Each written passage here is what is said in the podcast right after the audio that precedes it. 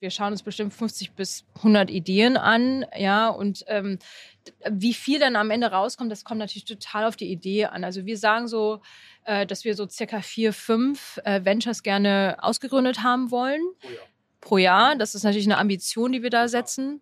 Ähm, aber es kann auch manchmal sein, äh, nicht alles muss an den Markt kommen. Ja, also wir sind da auch sehr ehrlich zu sagen, hey, nicht alles ist ein Venture Case, ja, sondern vielleicht gibt es auch ähm, Venture Ideen, die die die passen eher zur Lufthansa Gruppe. Dann kann es sein, dass der Exit quasi in die Lufthansa Gruppe geht. Ähm, vielleicht äh, gibt es auch Ideen, die die wo wir sehen, hey, da gibt es einen komplementären Partner am Markt und mergen das Ganze.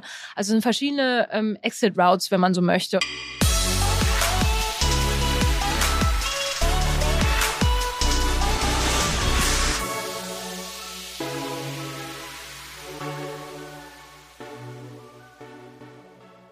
Come Fly With Me. Äh, ich hatte immer schon mal versucht, irgendwie eine Intro zu machen, bei der ich singen kann. Und wenn ihr diese Intro hört, dann haben wir es nicht rausgeschnitten. Ähm, hier ist wieder Christoph Bursek von Digitale Vorreiter in dein Podcast zur Digitalisierung von Vodafone Business. Und auch beim Thema Reisen geht die Digitalisierung voran, geht die Innovation voran und die Lufthansa betreibt ein Lufthansa Innovation Hub und der wird verantwortet von der Christine Wang. Und die Christine sitzt heute bei mir. Wir sind auf dem OMR Festival.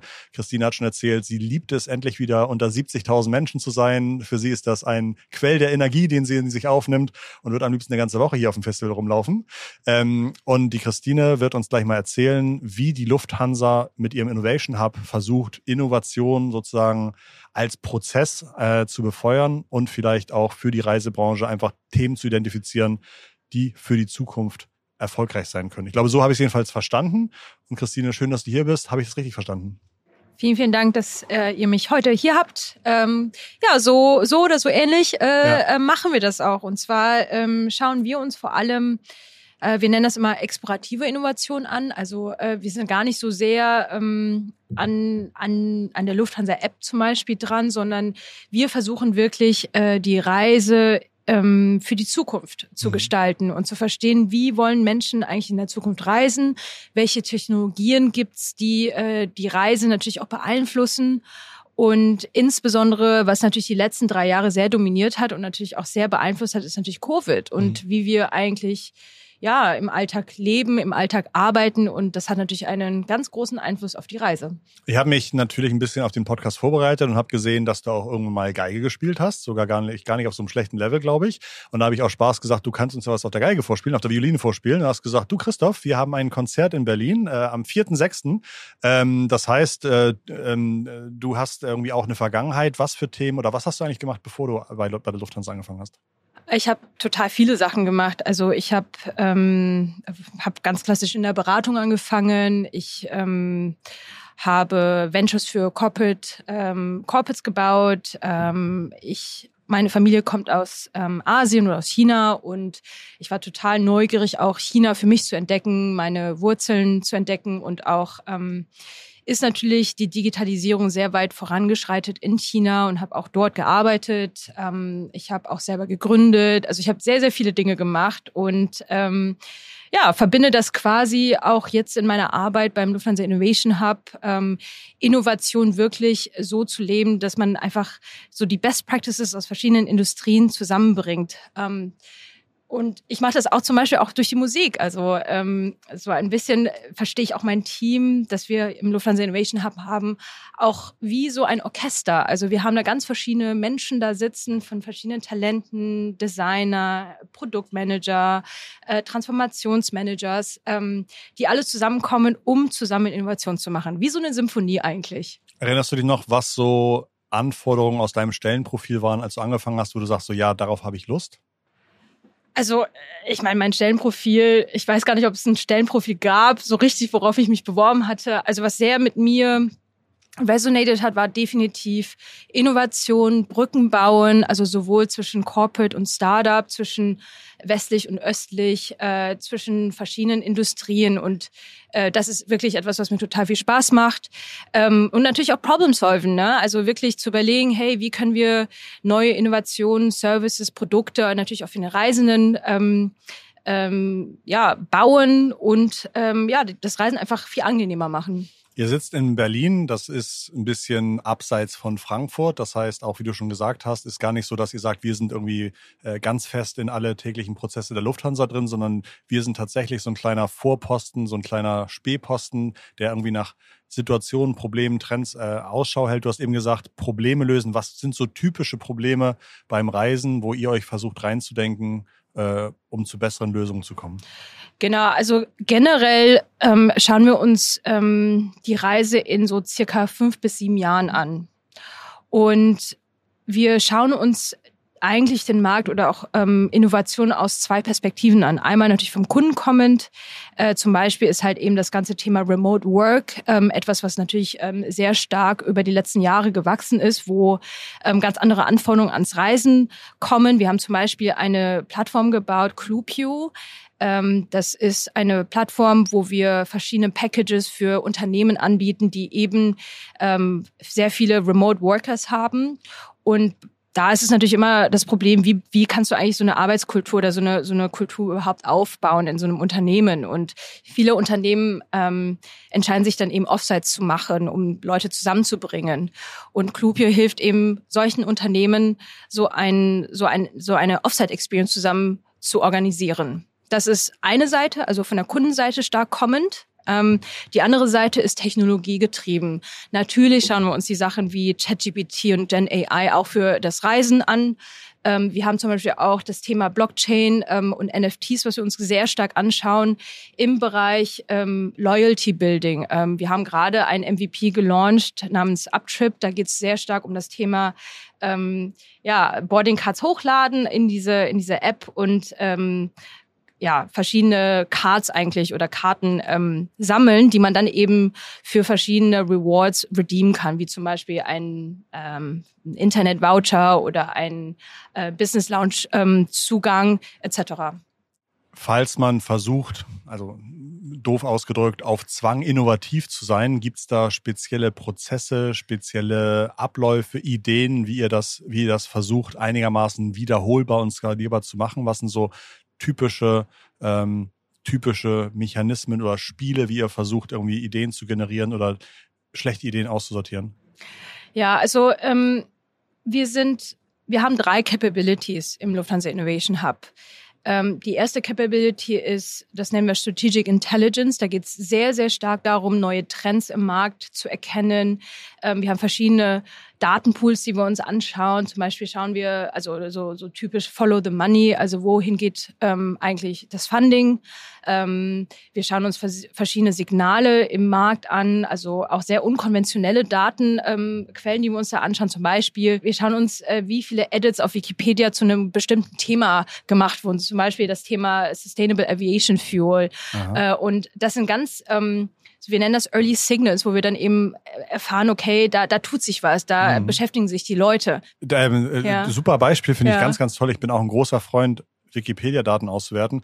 Kennst du bei Wikipedia auch die Möglichkeit, dass ich sehen kann, wie viele Leute jeden Tag den Artikel gelesen haben? Ja. Das, genau, das wissen, glaube ich, viele gar nicht, die auch vielleicht zuhören. Ihr findet bei deutschen Artikeln unten eine Abrufstatistik mhm. und könnt dort zu einzelnen Artikeln sehen, wie war der Verlauf, teilweise über, über ein Jahr oder teilweise sogar noch länger kann man das absehen und kann ganz toll sehen, ob vielleicht irgendwelche Fachbegriffe trenden, ob es Jahrestrends gibt. Äh, das Editing von dir fand ich super spannend und das Lustige, was man auch bei Wikipedia machen kann, sogenannte Massenabrufe zu prüfen. Das heißt, äh, fast jeder Artikel ist in Kategorien unterteilt und Kategorie könnte jetzt sein irgendwie Reisen oder Flugreisen oder, oder sowas und dann kann man diese Nachfrage nach allen Artikeln aus einer Kategorie äh, äh, angucken. Und das ist das, was ich auch ganz häufig in meinen Recherchen mache. Deswegen wollte ich das kurz, kurz anwenden. Also ganz, äh, ganz spannende Quelle. Okay, erzähl bitte weiter. Natürlich. Also genau, unkonventionelle mhm. Daten, die wir eben anschauen, um neue Trends mhm. ähm, zu erkennen. Das machen wir beim Strategic Intelligence Team.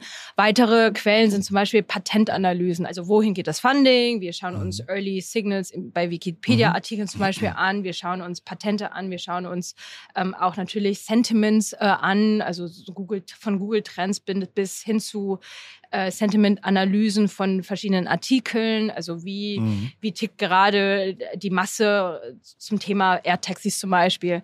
Ähm, wir schauen uns auch App-Downloads an, also ganz, ganz verschiedene Datenquellen, die wir uns anschauen, um eben dann zu verstehen, okay, was sind denn die neuesten Trends, die wirklich ähm, dann auch in den nächsten ein, zwei, drei, fünf Jahre relevant sein werden. Ähm, und das gibt uns quasi dann äh, die Grundlage, sogenannte White Spaces zu entdecken oder, oder auch Technologien, die irgendwie für uns relevant sein werden. Ähm, das ist so das erste Team oder ähm, unsere erste Capability. Das die zweite Capability nennen wir New Business. Und da geht es wirklich darum, diese ganzen verschiedenen Signale und Opportunity Spaces dann auch wirklich dann in äh, Ideen und ähm, ja, Ventures im Prinzip zu übersetzen. Ähm, dafür haben wir Venture-Teams, die sich verschiedene Themen annehmen. Zum Beispiel schauen wir uns gerade ein Thema im Bereich ähm, Booking und äh, Generative AI an. Äh, wir schauen uns auch Sachen im, im Cargo-Bereich an. Es ist noch, natürlich nochmal eine Industrie, die nochmal so viel traditioneller ist eigentlich als ähm, die Reisebranche. Ähm, und da testen wir eigentlich ganz, ganz schnell. Ne? Du hattest gefragt, ähm, haben wir da einen gewissen Prozess? Ja, haben wir. Also wir sind sehr, sehr schnell darin, in zwei Wochen Sprints eigentlich Ideen zu validieren. Gibt es da potenziell Potenzial, da auch wirklich ähm, ja, eine Lösung zu finden. Wir sprechen mit verschiedenen Startups, ob man da vielleicht eine Partnership machen kann. Ähm, das ist so ein bisschen, wenn man so möchte, more art than science. Also mhm. es gibt diesen Prozess, dass wir sagen, okay, wir validieren eine Idee und wenn, wenn da wirklich ähm, ja ein, eine Conviction besteht, dann geht's halt weiter in die nächste Phase, wo wir dann auch ein MVP bauen, zum Beispiel eben Clupio, wo, wo es um dieses Thema Offsites geht mhm. oder Uptrip, wo es um dieses Thema ähm, NFT, Card Trading geht, ja, als neue Form von Loyalty. Ähm, und wenn wir dann merken, okay, da ist wirklich äh, was dran, ähm, die Leute finden das irgendwie cool, ähm, die Leute sind auch bereit dafür zu zahlen, dann würden wir sogar evaluieren, ob das dann wirklich ein, ein Startup im Markt sein sollte, wo wir wirklich mit ne, marktstandardisierten Cap-Table arbeiten und verschiedenen anderen ähm, Investoren im Markt. Also das ist so unser Standardprozess. Wie wir dahin kommen, ist natürlich ein bisschen explorativer, als dass man da wirklich sagen kann, hey, Innovation kann man irgendwie an einem Rezept runterdeklinieren. Das ist unsere zweite Capability. Unsere dritte Capability ist Transformation. Also wir sagen, wir müssen natürlich die Lufthansa da gewissermaßen mitnehmen auf diese Reise, auf diese explorative Reise. Und wir suchen immer diesen strategischen Link zwischen den verschiedenen Innovationen, die wir machen, mit der Gruppe. Ähm, und wir glauben ganz, ganz stark daran, dass eben Innovation nur so ganzheitlich gelebt werden kann. Und ich glaube, dafür, dass wir schon zehn Jahre am Markt sind und äh, wirklich sehr, sehr coole Sachen gemacht haben, bin ich da sehr, sehr stolz auf, aufs Team. Du bist, glaube ich, zu dem Team gekommen, da wart ihr 24, irgendwie zwischen 20, 30 Leute. Inzwischen seid ihr 65 Leute. Ähm, wird das noch weiter wachsen? Gibt es immer mehr Sachen, wo ihr sagt, hey, da, da, da müssen wir selber irgendwie Ressourcen aufbauen? Oder äh, arbeitet ihr dann auch viel mit äh, Innovationsagenturen, Prototypenagenturen? Ähm, oder ist das eher etwas, wo, wo ihr sagt, nee, das ist schon eine Core-Fähigkeit, ähm, die müssen wir eigentlich im Team haben? Ja, also bei uns ist es ja so, wir haben halt eigentlich drei Disziplinen oder eben Capabilities, die sehr verschiedene Sachen machen, die eben komplementär zueinander sind.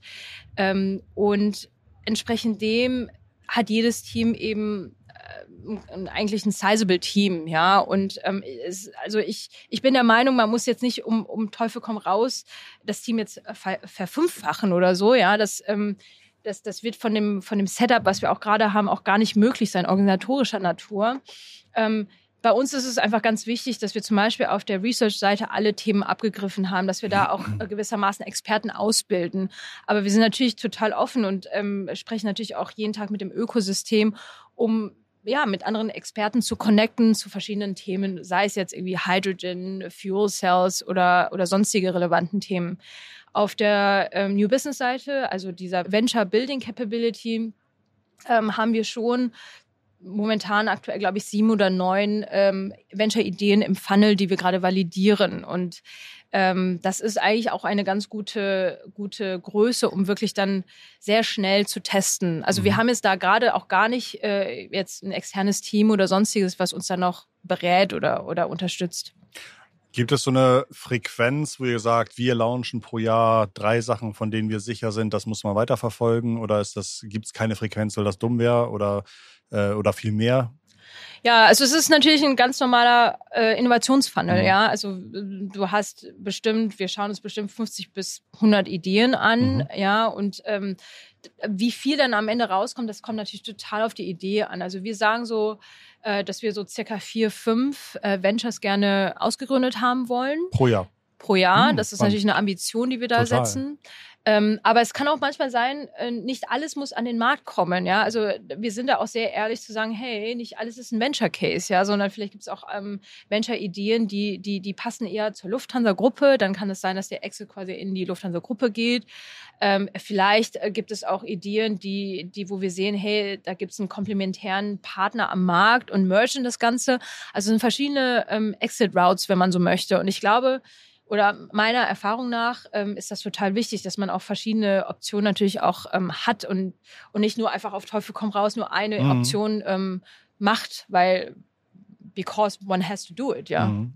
Innovation ist ja klassischerweise nicht immer 100% erfolgreich. Was waren so in den vergangenen Jahren Themen, ähm, wo du sagst, schade, dass das doch nicht so funktioniert und was für Learnings habt ihr daraus gemacht?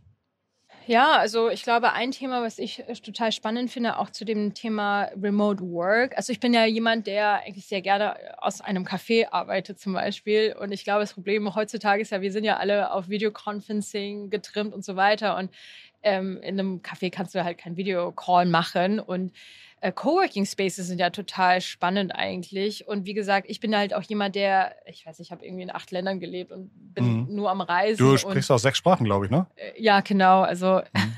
aber das ist nochmal eine andere Geschichte. Ähm, aber ich bin einfach sehr viel unterwegs und natürlich brauche ich, wenn ich on the go bin, irgendwie diesen Coworking Space oder diesen, mhm. diese, diese diese Telefonkabine mhm. und ähm, Infrastruktur. Ja, mhm. genau. Und ich wünschte eigentlich, oder wir haben mal eine Idee exploriert, wo wir eben versucht haben, äh, so, so eine Art Class Pass oder Urban Sports for Coworking äh, uns zu überlegen. Also, dass wir quasi unseren Business Travelern die Möglichkeit geben, egal wo du bist, äh, und es gibt nur Coworking Space äh, in deiner Nähe, dass du da hingehen kannst, um deinen Call zu machen. Und das hat leider nicht so, so gut geklappt. Und äh, ja, finde ich irgendwie sehr, sehr schade. Hm. Konntet ihr ja verstehen, warum nicht? Also, war es schwierig, Partner zu finden, die sagen, jo, die können zu mir kommen? Oder war es schwierig, zu den Leuten zu sagen, eigentlich brauchst du das jetzt, zahl mal x Euro im Monat? Und dann haben die Leute gesagt, nee, brauche ich gar nicht. Ich glaube, grundsätzlich ist es immer die Frage nach ähm, Supply und mhm. Quality. Also was für einen Standard möchtest du anbieten? Ähm, und das hat, das hat leider nicht so gut geklappt. Mhm. Ja. Mhm. Weil, so wie du es erzählst, wäre es ein Produkt, wo ich sage, total cool. Aber wenn ich mal, wahrscheinlich hätte ich es auch im letzten Jahr nur selten genutzt und dann hätte ich es mir wahrscheinlich auch dreimal überlegt. Okay, verstehe. Ähm, Gibt es ein Produkt, das du total spannend findest, wo du sagst, eigentlich ist das so ein Grund, Grundherausforderung der Reisebranche immer noch nicht perfekt gelöst und ich würde mich da so freuen, wenn man das endlich lösen könnte. Gibt es sowas, wo alle dran arbeiten oder? Ja, also ähm, es, es gibt ja eigentlich viele Probleme in der Reisekette, die noch nicht gelöst sind. Mhm. Also ich glaube, ein ganz großes Thema ist die Fragmentierung. Also generell ich, ich hatte heute, als ich auf dem Weg äh, hierher, hatte ich gedacht, ja, Reise ist so ein bisschen wie, äh, wie die Fashion-Branche. Warum sage ich das? Weil jeder so einen ganz individuellen Geschmack hat, ja. Also mhm. jeder, äh, und deswegen gibt es ja auch so viele Brands und ähm, ich denke ja sehr stark und sehr viel über das Thema Inspiration und, und auch, äh, wie, wie planst du eigentlich so eine Reise, Itinerary Planning und so weiter nach. Und ähm, und das ist halt total schwierig für jeden, die perfekte Reise oder, oder die perfekte Experience eigentlich zu, zu, zu bauen. Und das Problem, was man selber natürlich hat, man weiß halt selber nicht, was man irgendwie in Brasilien machen soll, wenn man da noch nie war. Ne? Ähm, und ich finde halt, äh, ja, um das jetzt nochmal zu, zu, zurückzubringen auf deine, deine Grundfrage. Fragmentierung ist natürlich auch im, im ganzen äh, Mobilitätsbereich. Und wir haben jetzt zum Beispiel ein ein Startup auch ausgegründet, Rides. Da geht es halt eben darum, ähm, verschiedene Mobilitätsangebote auf einer Plattform anzubieten und das eben ähm, für die Mitarbeiter von Unternehmen, mhm. dass das aus einer Hand kommt. Also dass du quasi dein Kickscooter und dein Deutschlandticket und so weiter halt eben auf einer Plattform abrufen kannst und nicht irgendwie 15 verschiedene Apps und 15 verschiedene Anbieter ja, brauchst. Witzig, ja. ja, und das ist natürlich dann für die Unternehmen nochmal einfacher ist, das Ganze auch zu ähm, abzurechnen mhm. im Hintergrund. Mhm. Ähm, genau, Rides äh, ist zum Beispiel etwas, was wir gebaut haben, was wir ausgegründet haben, was auch jetzt selber nochmal Follow-on-Funding bekommen hat und ja, das macht mich total stolz, weil das echt, glaube ich, ein ganz, ganz großes Problem löst, nämlich die Fragmentierung. Ich hatte mal ein paar Jahre im Online-Marketing einer großen Airline äh, aus den Vereinigten Arabischen Emiraten so ein bisschen geholfen. Und dann konnte ich auch, weil wir, äh, also ich mache irgendwie ganz viel Google äh, Consulting für Google-Traffic. Und dann konnte man sozusagen sehen, was sind Begriffe, zu denen die halt ganz viel Klicks von Leuten bekommen. Und ich war immer wieder erschrocken oder überrascht, wie viele Leute letzte Woche, heute, nächste Woche suchen nach wie komme ich zum Flughafen, wo kann ich da parken, mit welcher, äh, welches Gepäck darf ich mitnehmen, wie viele Stücke darf ich mitnehmen, ich habe zwei Kinder, wie viele Gepäckstücke dürfen die mitnehmen. Also ich war manchmal überrascht und oft finde ich dazu die besten Antworten gar nicht bei den Airlines selbst, sondern auf irgendwelchen Foren, in irgendwelchen Travel-Foren oder auf irgendwelchen Seiten oder sowas. Ähm, ist das auch ein Thema, wo ihr nochmal sagt, das bestehende Business, die bestehende Nachfrage, da gucken wir nochmal, wo gibt es unter unseren KundInnen Bedürfnisse, die die Lufthansa zum Beispiel gar nicht so richtig abdeckt, weil ich bin mir lustigerweise auch sicher, dass auch die Lufthansa bei solchen Themen nicht immer der erste Treffer wäre, wenn ich eigentlich eine Frage habe zu meiner Reise mit Lufthansa. Das fällt wahrscheinlich gar nicht in eure Aufgabe. Das ist eher Online-Marketing mit der Lufthansa, ne? Genau, richtig. Hm. Also wir, wir schauen uns das eh, wie gesagt, eher nochmal aus einer Kundensicht, aber so ein bisschen weiter gedacht nach. Die Frage ist ja, warum braucht die Lufthansa überhaupt so einen Lufthansa Innovation hm. Hub? Ähm, und der Punkt ist ja ganz einfach. Also es gibt ja schon sehr, sehr viele Teams bei der Lufthansa, die sich eben über solche ähm, Probleme, die du gerade beschrieben hast, Gedanken machen. Ja, zum Teil Online-Marketing-Teams, aber wir haben natürlich auch Innovationsteams, die näher am, am Kerngeschäft dran sind. Ähm, und die Lufthansa hat sich halt vor ähm, oder 2014 entschieden, dass ähm, ja, dass man da auch eine andere Art der Innovation braucht, nämlich explorativer Natur. Ähm, und unser Mandat geht sehr stark in die Richtung, ähm, ja, Business Longevity. Ja, und das, das beste Beispiel, was wahrscheinlich auch jeder kennt, ist das von, von Nokia. Ich weiß noch, ich habe damals irgendwie Snake 2 gespielt auf so einem Nokia-Handy und jeder hatte Nokia-Handy. Und siehe da, ein paar Jahre später kommt das iPhone raus und es gibt diese Firma an sich nicht mehr in der Form und Weise. Und ich glaube, ich finde, ähm, Covid hat auch gezeigt, dass auch Airlines davon natürlich betroffen sind, dass die, dass die nicht Geschäftsmodelle haben, die für immer und ewig halten. Und dafür brauchst du halt eben ein, ein Team oder eine, eine Unit, die sich eben mit der Zukunft beschäftigt und auch mit zukünftigen Technologien eben, ähm, als auch natürlich auch ähm, ja, Substitutions. Mhm. Wenn du jetzt äh, jemanden findest, der das Innovation-Team von einer anderen Airline leitet, Gibt es da einen kollegialen guten Austausch, weil man sagt, alle haben was davon, wenn man sich so ein bisschen updatet? Oder ist das ein sehr kompetitiver Markt, äh, wo ihr hinter drei Glasscheiben sitzt, damit keiner mitbekommt, was ihr genau macht? Nee, also ich würde das gar nicht als kompetitiv ähm, darstellen, sondern wir sind eigentlich sehr, sehr offen. Also ähm, ich tausche mich da auch regelmäßig mit verschiedenen ähm, Airline-Innovationsbuden aus.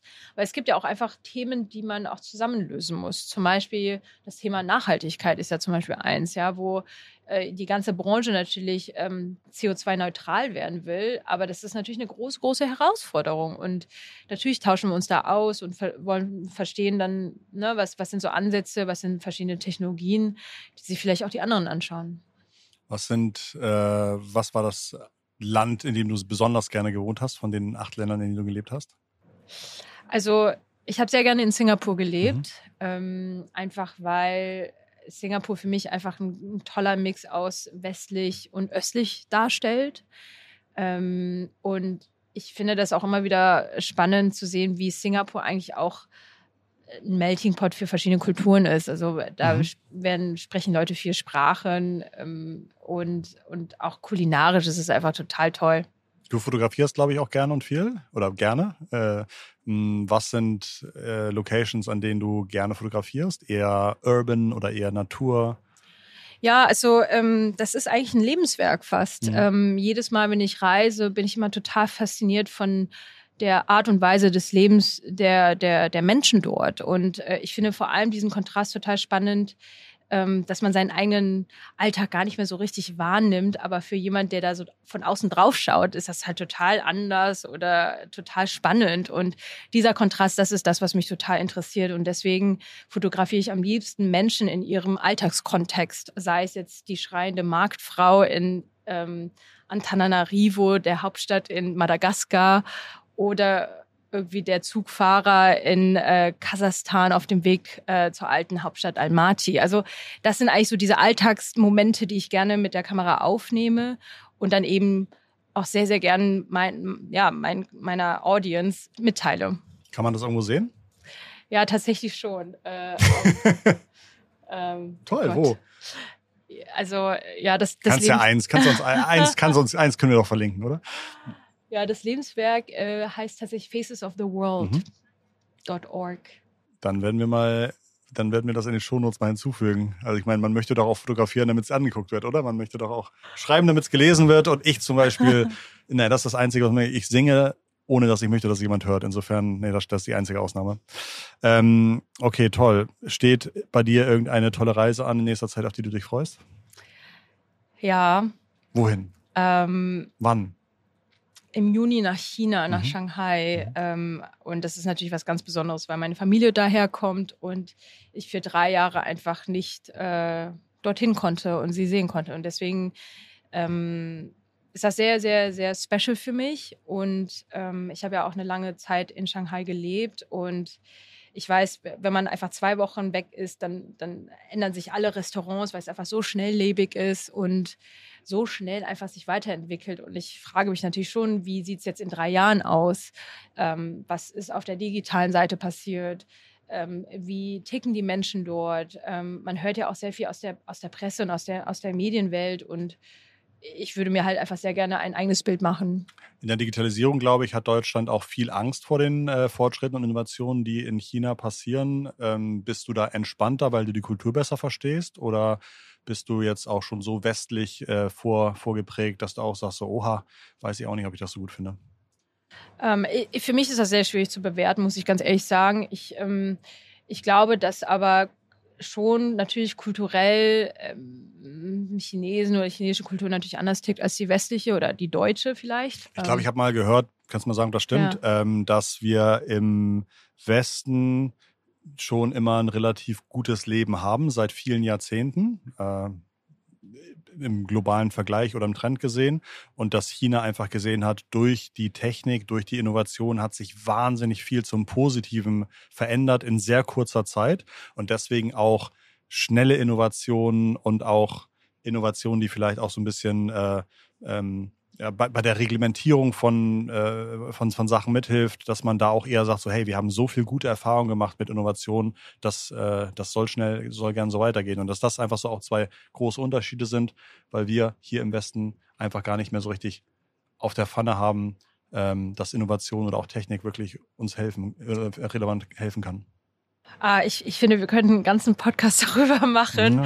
Ja. Ähm, das ist, äh, glaube ich, eine sehr philosophische Frage, mhm. aber vielleicht zwei oder drei Perspektiven, die ich hier ähm, teilen kann. Mhm. Und zwar, ähm, glaube ich, einmal also mein Eindruck, mein persönlicher Eindruck ist einfach, dass vielleicht ähm, die Erfahrung, die ich dort gemacht habe, dass, dass da irgendwie alles viel pragmatischer ist. Also äh, ich, ich sage das vielleicht auch, weil ich ja dann äh, zurück nach Deutschland gezogen bin und, ähm, und da, da war so mein erster Eindruck, oh, alles muss irgendwie fünf Wochen vorher geplant werden. Also da, da, da, ich glaube, da ist etwas, was vielleicht Pragmatismus oder vielleicht auch dieses Hustling, das ist definitiv äh, dort, was ich erleben konnte. Ähm, das ist definitiv etwas. Das zweite auf der, auf der Digitalisierungsseite Seite, ähm, das ist ein ganz anderes Ökosystem, was man dort hat, ja. Und ähm, ich finde das immer so spannend, weil ich habe ähm, vielen Unternehmen geholfen, nach China reinzukommen mit einer digitalen Value Proposition. Und das war sehr, sehr schwer, weil eben das Internet funktioniert anders. Zum Beispiel gibt es ja kein Google und es mhm. gibt aber nicht so ein Baidu, äh, also so, so ein Google-Äquivalent wie Baidu. Die, die, Leute, die, die suchen anders. Die mhm. Leute gehen auf WeChat und suchen einfach da und finden dann irgendwie Artikel und so weiter. Also das ganze ganze digitale Verhalten ist einfach so anders in China.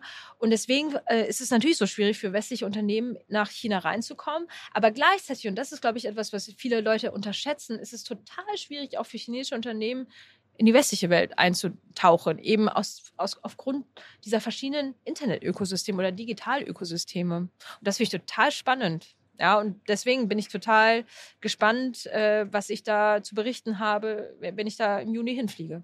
Du hast WeChat auf deinem Handy drauf? Ja.